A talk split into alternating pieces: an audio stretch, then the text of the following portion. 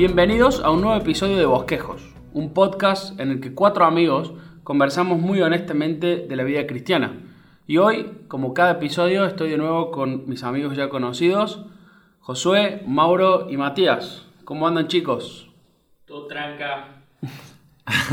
Muy bien, acá disfrutando el frío. Estoy pensando que cuando escuchen ese episodio, capaz. Hace ya más haya- frío. O calor o no. No, no, va a ser Depende más frío. No, si vive. Claro.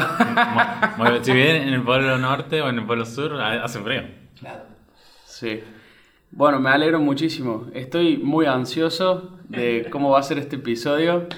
La verdad que... Esperamos dar consejos para aliviar tu ansiedad. Bueno, muchas gracias. Necesito que me ayuden con eso. Y bueno, queremos arrancar un episodio sobre un tema que todos en alguna medida más o menos lo luchamos, lo hemos luchado o lo vamos a luchar.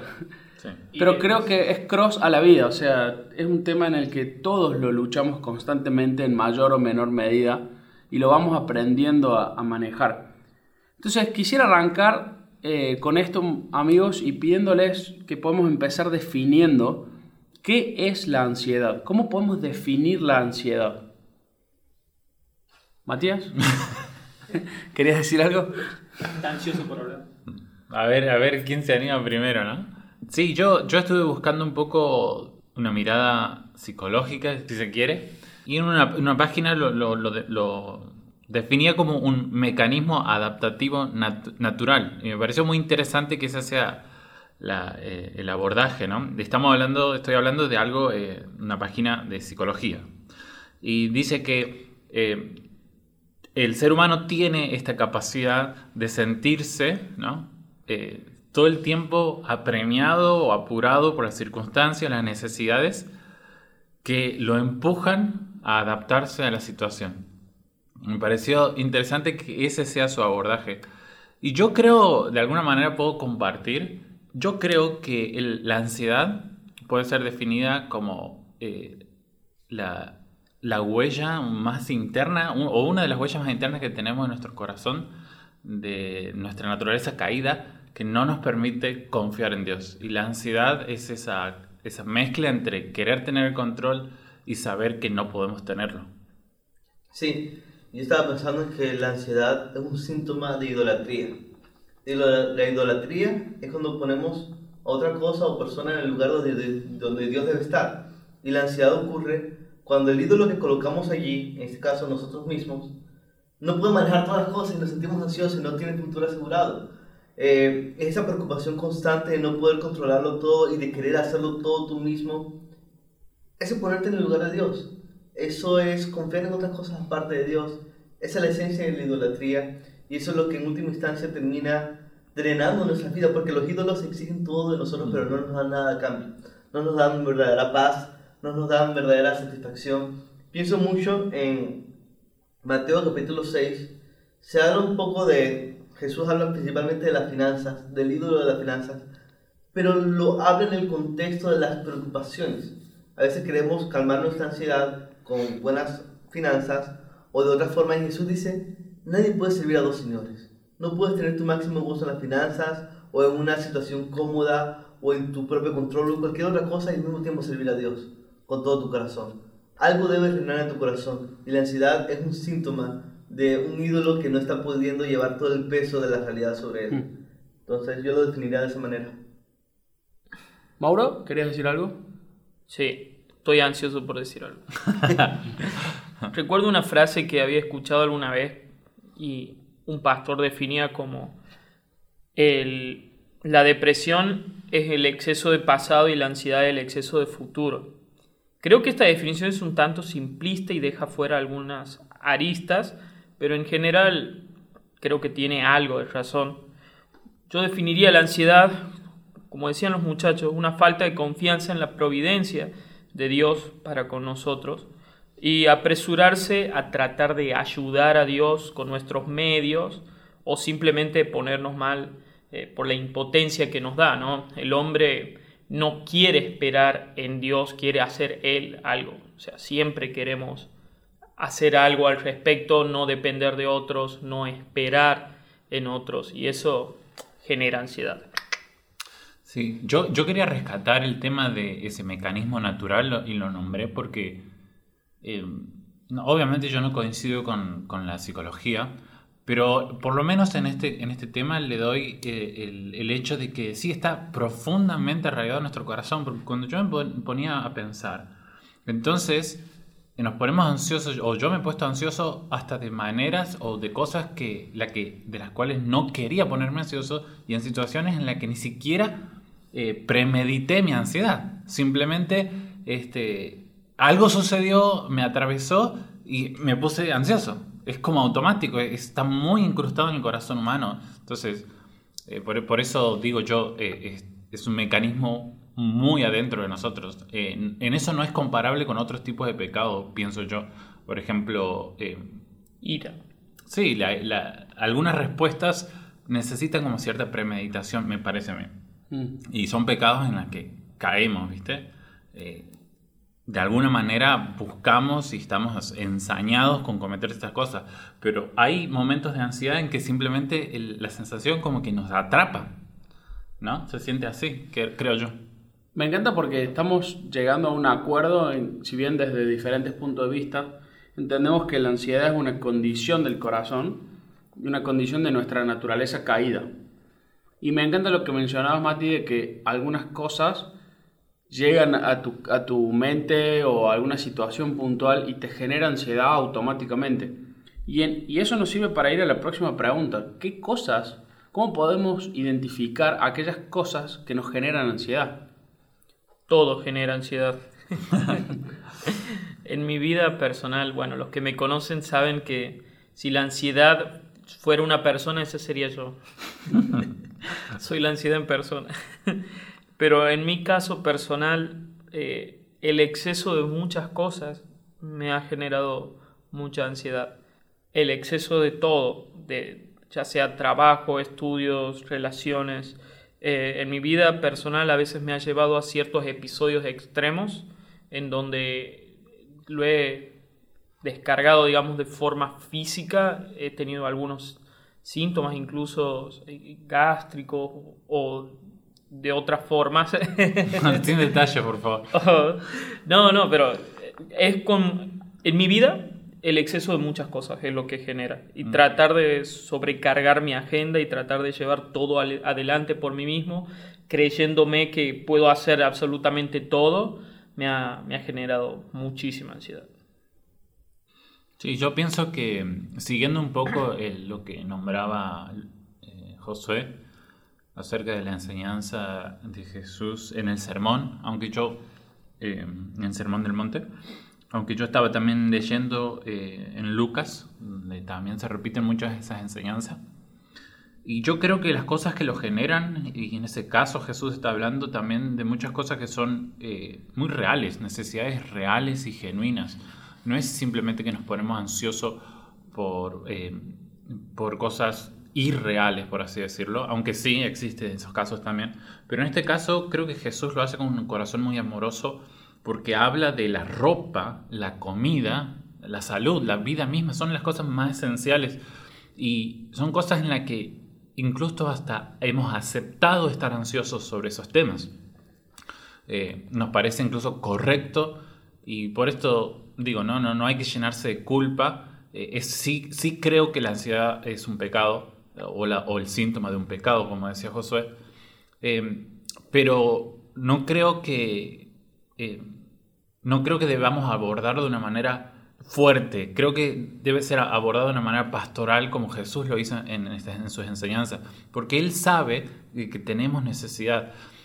¿Por qué? Porque en esa enseñanza Él dice, ustedes se preocupan por lo que van a vestirse y lo que van a comer, que son cosas muy esenciales.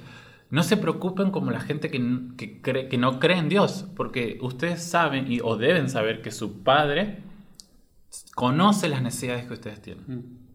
Y eso me parece a mí que, que- que es interesante. Creo que al final, obviamente, puede ser generada por muchas necesidades eh, muy reales o a veces muy intrascendentes que nos, nos dan ansiedad. Pero en el fondo creo que es generado porque no conocemos eh, el amor paternal de nuestro Padre. O sea que podríamos, podríamos como eh, si te entiendo, si mal no te entiendo, podemos decir que la ansiedad está generada por nuestra incredulidad en las promesas de Dios. Sí, El hecho de, de no creer en aquellas promesas que Dios ha hecho, inclusive vos las estabas mencionando, como, che, confíen en que yo les voy a proveer la comida, la bebida, las cosas esenciales. Nuestro corazón tiene incredulidad, entonces no confía y, y confía más en nuestras propias fuerzas por lograr conseguir esas cosas. Pero a la vez también pienso de que si las desconozco a las promesas de Dios, no puedo descansar en ellas. Claro. Entonces, si bien el- el fu- la fuente termina siendo la incredulidad, la incredulidad pienso que pueden ser por dos razones. Una por la misma incredulidad en mi corazón, sabiendo las promesas del Señor, y otra es por desconocerlas. Sí, sí. Sí. ¿Cosa ibas a decir algo? Sí, pensando un poco en eso, la mentira principal que Satanás quiere que creamos no es que Dios no existe, es que Dios no nos ama. Es lo que le sugiere implícitamente a Eva cuando presenta un Dios restrictivo. Mira, Él no quiere que tomes este árbol porque vas a ser después como Él. Esa idea de que Dios es restrictivo, de que Dios es amoroso, es lo que condujo a Eva a desobedecer, porque ¿quién quiere obedecer a un Dios así de restrictivo? Y al mismo tiempo es lo que nos puede mover a ese legalismo de que tengo que buscar hacer algo entonces para ganarme su amor y su afecto. Y esa mentira de que Dios no es tan amoroso, de que Dios no nos ama, de que Dios no quiere lo mejor para nosotros, corre en nuestras venas desde entonces. Y yo creo que el Evangelio presenta una imagen de Dios que debe llevarnos a vivir menos ansiosos. Porque en el Evangelio conocemos qué tan amplio y qué tan profundo, no, ni siquiera conocemos, empezamos a verlo, Hmm. qué tan amplio y qué tan profundo es el amor de Dios.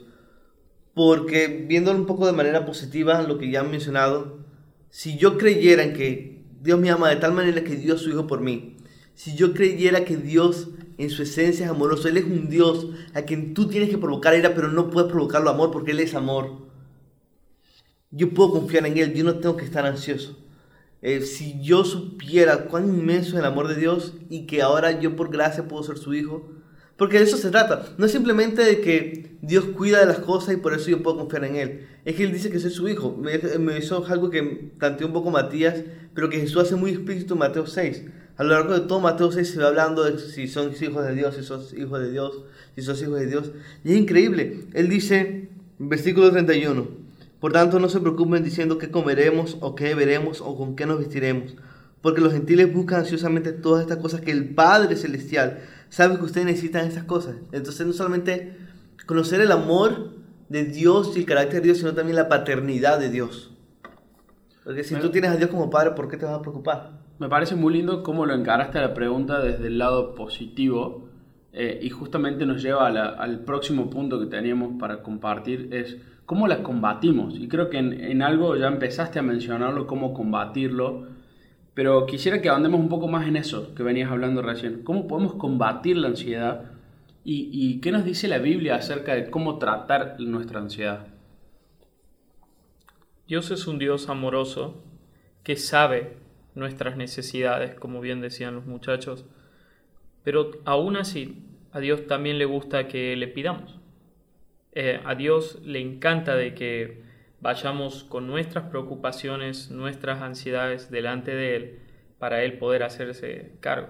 Em, Filipenses 4 nos dice que por nada estemos afanosos, antes bien sean todas nuestras preocupaciones puestas mediante oración súplica con acción de gracia y que la hagamos conocer delante de Dios.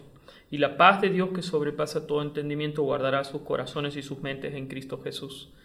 Al Señor le agrada, le gusta que vayamos en Él en oración y le compartamos nuestras necesidades también, porque ese es el Padre amoroso que tenemos, que está listo para tomarnos en sus brazos y es una forma muy importante, una gran herramienta que tenemos la oración.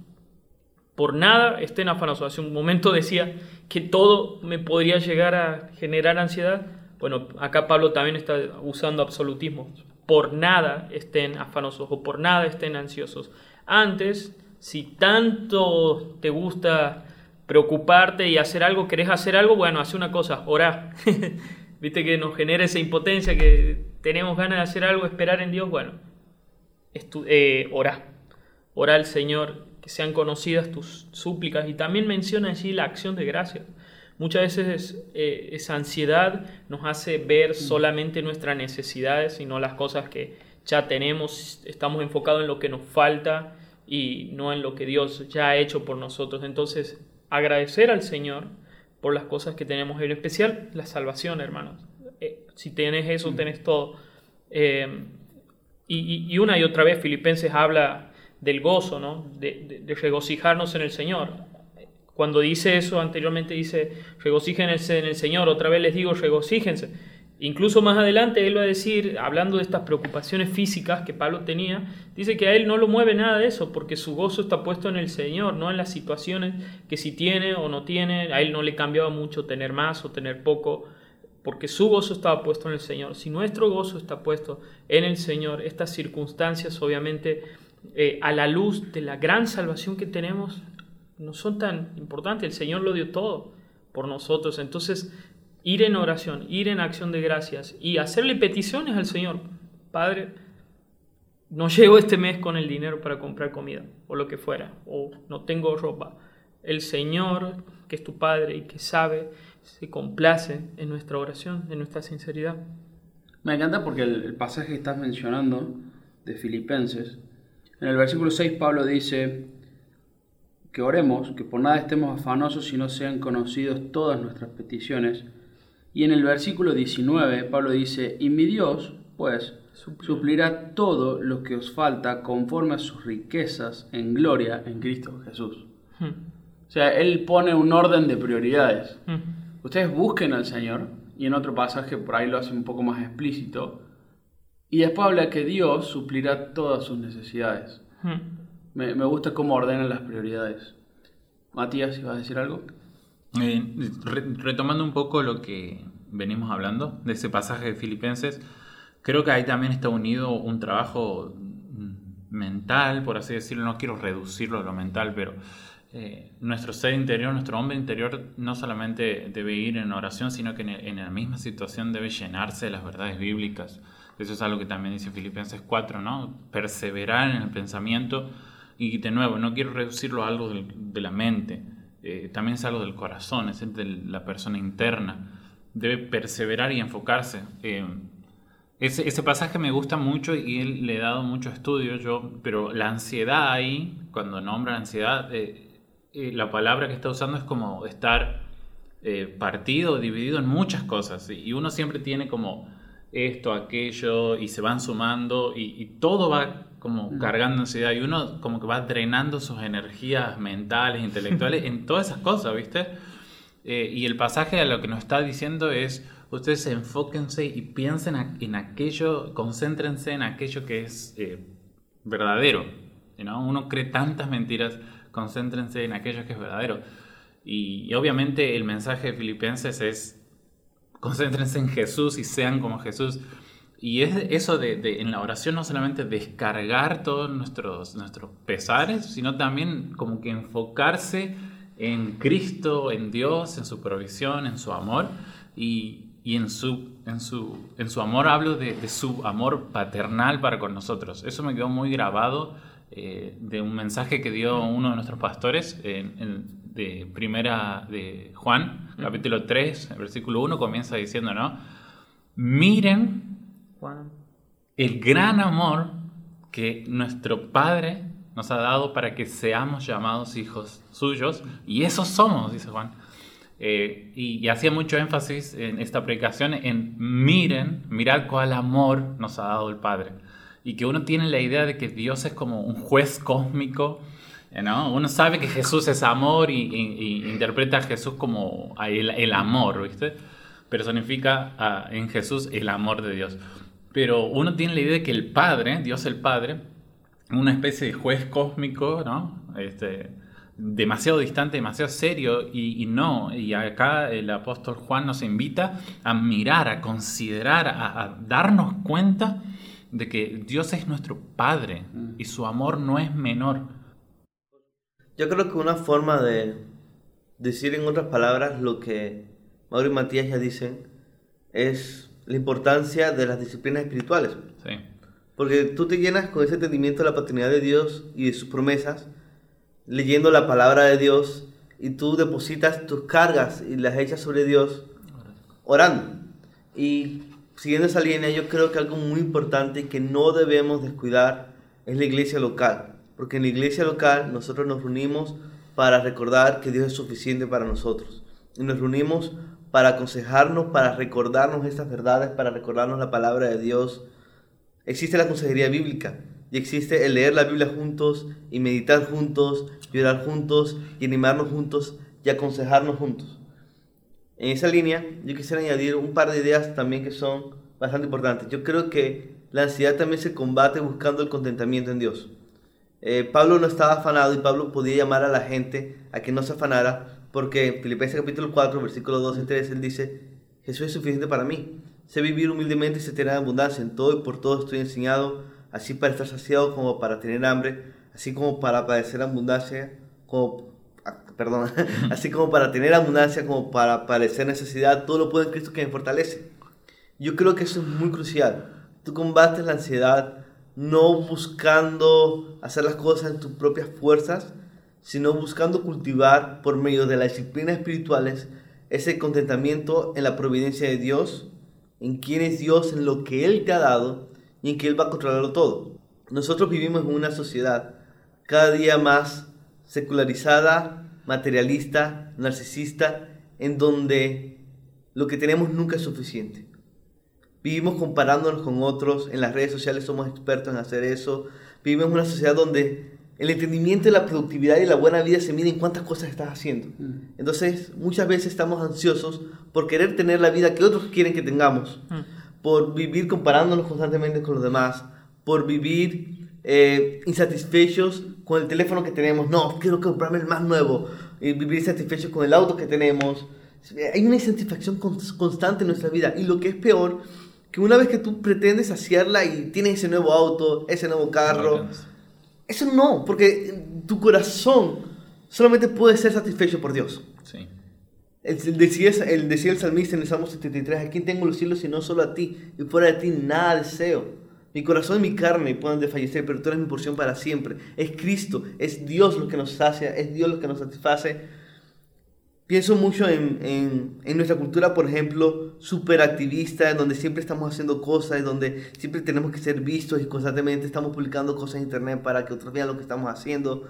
Eh, pienso mucho en que, en que una de las razones por las que realmente vivimos ansiosos es porque queremos vivir una vida para la cual Dios no nos llamó.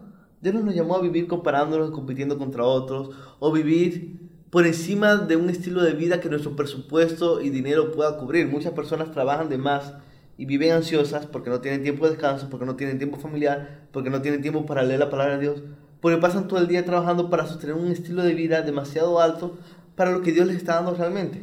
Y nosotros podemos experimentar contentamiento. He- Hebreos habla sobre el contentamiento, eh, Primera de Timoteo capítulo 6 habla sobre el contentamiento. Realmente la piedad es motivo de contentamiento. Si tenemos nuestras necesidades satisfechas y tenemos a Dios y sabemos que nos ama, podemos vivir con contentamiento, podemos vivir tranquilos. Realmente yo pienso mucho en, en un mensaje del pastor Sam en la iglesia. Él habló de, de Mateo 11, la gran invitación de Jesús. Vengan a mí los que estén cargados y cansados y yo los haré descansar. Y él decía, eso de andar siempre cansado, eso de andar siempre agotado en nuestro día a día, en nuestra rutina, en nuestra semana, cargado de cosas por hacer, cosas de ese tipo, eso no es de Dios. Eso no es bíblico. Tú necesitas descansar en Él. Y en ese sentido, yo creo que una disciplina, yo la pondría a nivel de disciplina espiritual incluso, es la enseñanza bíblica sobre el día de reposo.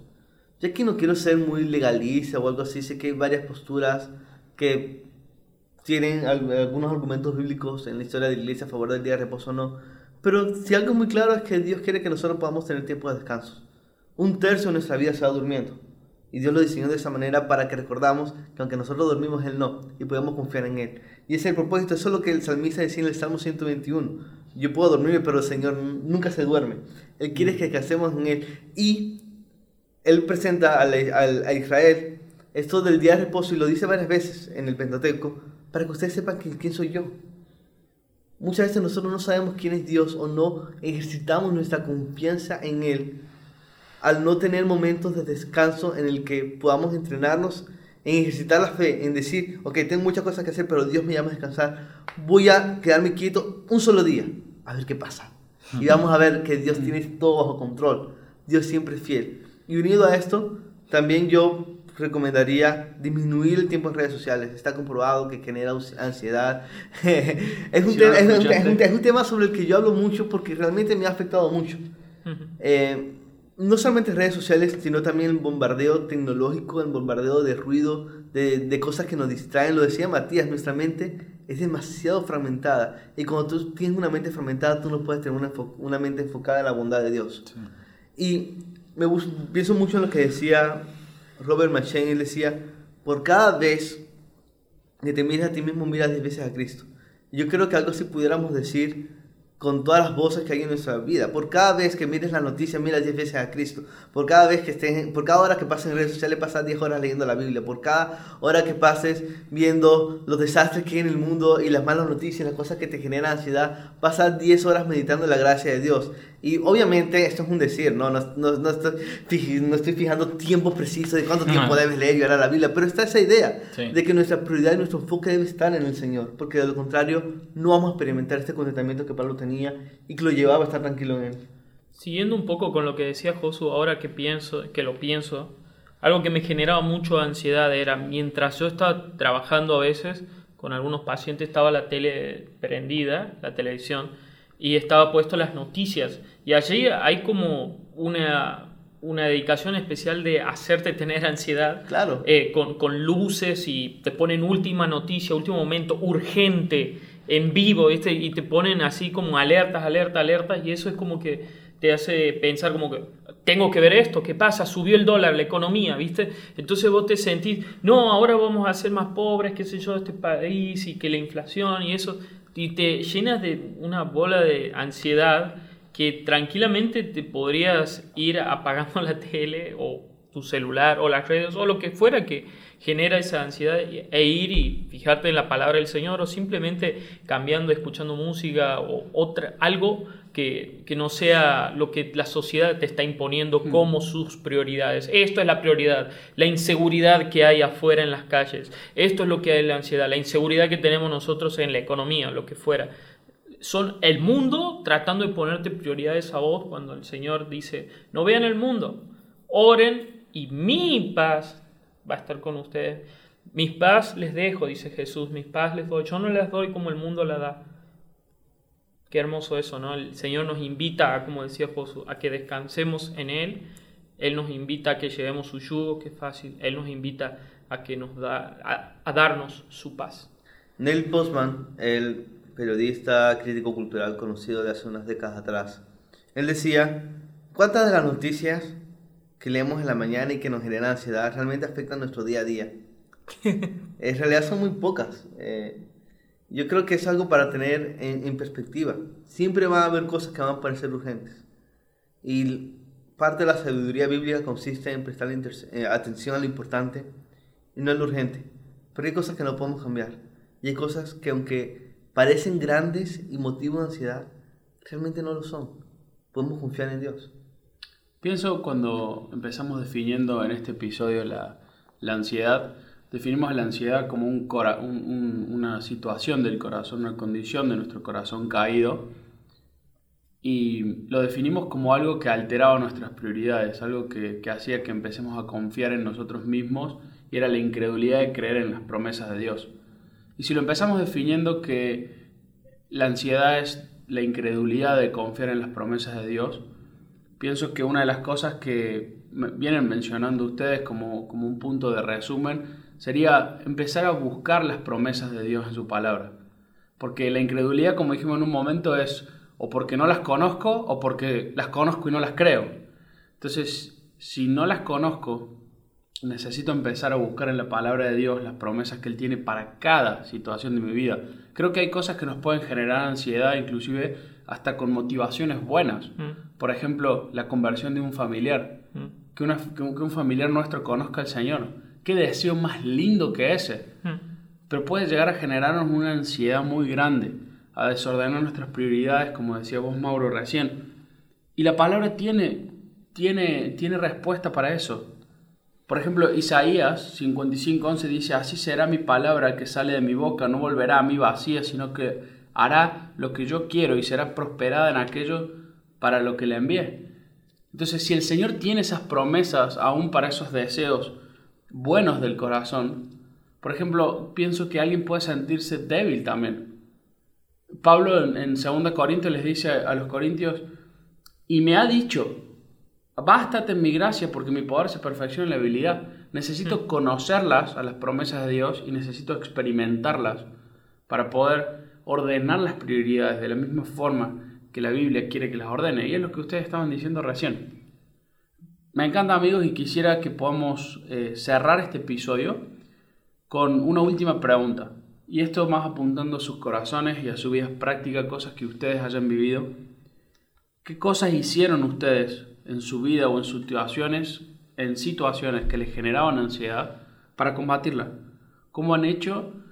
Seguramente han tenido batallas que les han ganado y hay otras que les han perdido, donde quizás todavía siguen luchando con ciertos temas en su ansiedad. Mauro, vos mencionabas recién el trabajo, el, noticiero, cómo eso te genera ansiedad. Eh, ¿Qué cosas pueden compartirnos para que quizás quien nos está escuchando ahora no sabemos los, temas que le generan ansiedad, pero pueden servirles la forma en que cada uno de nosotros hemos atacado eso? Yo creo que hay una situación de ansiedad que muchos se van a sentir identificados. Em, estudiantes universitarios, antes de rendir exámenes, se, se, siente mucha presión y mucha ansiedad por eso, ¿no?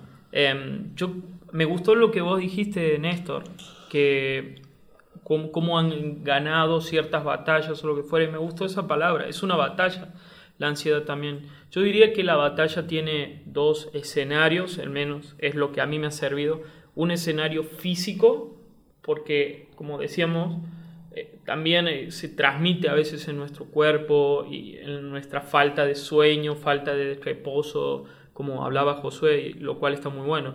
En cuanto a la parte física, yo diría de comer bien. Eh, de hecho, la obesidad a veces es producto de comer por ansiedad y esas cosas, entonces hay que cuidarse mucho en cuanto a la comida o no comer, comer bien, descansar bien, dormir bien eh, y hacer ejercicio es una forma de descargar ansiedad también, entonces son ciertos medios como físicos en los cuales podemos eh, encontrar cierta ayuda para tratar la parte física. Luego hay un escenario donde hay una batalla espiritual. Y en lo espiritual también rescato lo que decía Josu, la importancia del día de reposo, porque muchas veces, por ejemplo, yo lo planteo como cualquier cosa puede dar ansiedad, ¿no? Yo dije, por ejemplo, en mi caso era cuando más ansiedad extrema sentía era para eh, a la hora de rendir un examen final de la facultad. Y a veces como que no iba a la iglesia los domingos porque decía, no, le pasa que necesito estudiar porque si no, no llego con los exámenes. Y, no, el Señor te dio seis días para que puedas estudiar o para que puedas trabajar. El día del Señor como que no se toca. con, bastate en la gracia de Dios, como decían los muchachos, bastate en descansar ese día y pensar en el Señor y luego el Señor se ocupará, ¿no? Y eso es muy importante ir a la iglesia, no dejes de congregarte si estás ansioso por lo que sea. Em, y también de nuevo la oración, la lectura bíblica es muy importante que... Y la iglesia local también, lo que los muchachos decían, decirle a unos amigos o algo, estoy, estoy ansioso por esto, ora por mí. Eh, serían como cosas prácticas, herramientas prácticas que he tomado cuando estoy ansioso. Algo práctico, aparte de, lo que mencioné sobre tomar un día de descanso para descansar en Dios y, ser intencionales en eso y apartarnos de, de, las distracciones de Internet, es que me ha servido a mí, eh, es leer los salmos y buscar profundizar más en ellos. Buscar, o sea, toda la escritura inspirada por Dios toda la escritura nos ayuda bastante, ¿no? Pero los salmos tienen algo que no tienen los demás libros de la Biblia. Y es que son palabras de nosotros a Dios. Eh, palabras de nosotros a Dios que Dios nos da a nosotros para que se las devolvamos a Él, por decirlo de alguna forma.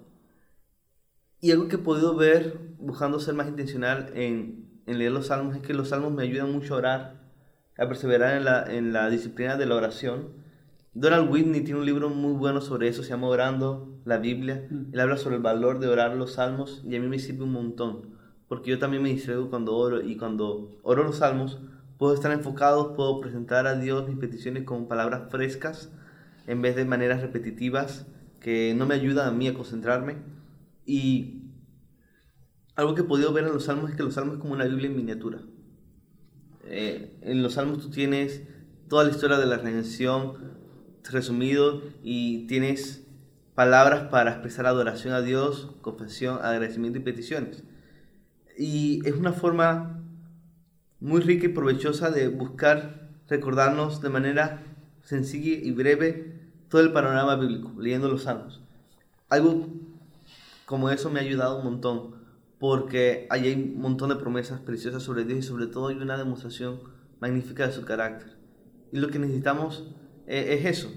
Eh, no diría solamente conocer las promesas de Dios, que es muy importante, lo dijo Néstor, es súper crucial. Segunda de Pedro capítulo 1 dice que por medio de esas promesas que nosotros vivimos diferentes y combatimos el pecado.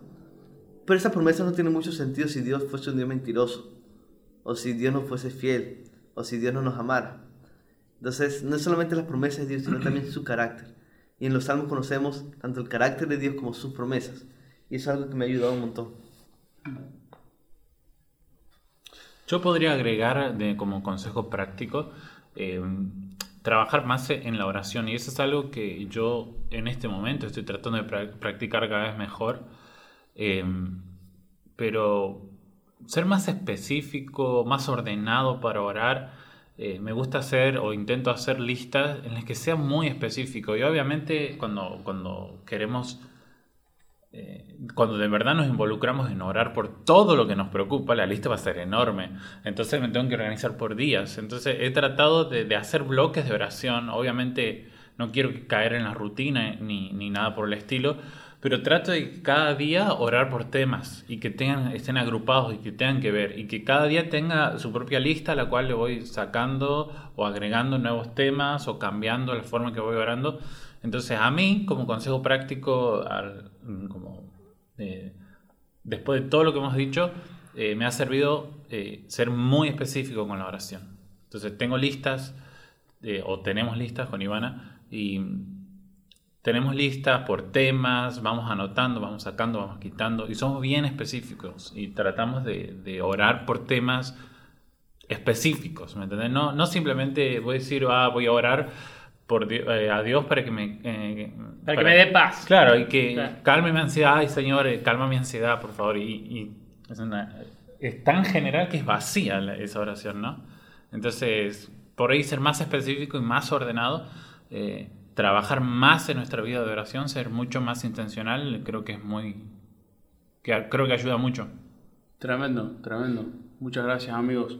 En lo personal, un pasaje que, que me ha ayudado mucho a en tenerlo en la cabeza es Filipenses 1.6, donde Pablo dice, estando persuadido de esto, el que comenzó en ustedes la buena obra la perfeccionará hasta el día de Jesucristo. Y aún el, el que te genera ansiedad de lo que Dios va a hacer con tu vida y el propósito de Dios en tu vida es parte de una incredulidad en que Él sabe qué hacer con tu vida. Así que esperamos que este episodio haya sido de bendición. Gracias amigos por compartir su- sus experiencias, por compartir sus pensamientos y sus reflexiones sobre el tema. Deseamos que sea de bendición para quienes lo estén escuchando.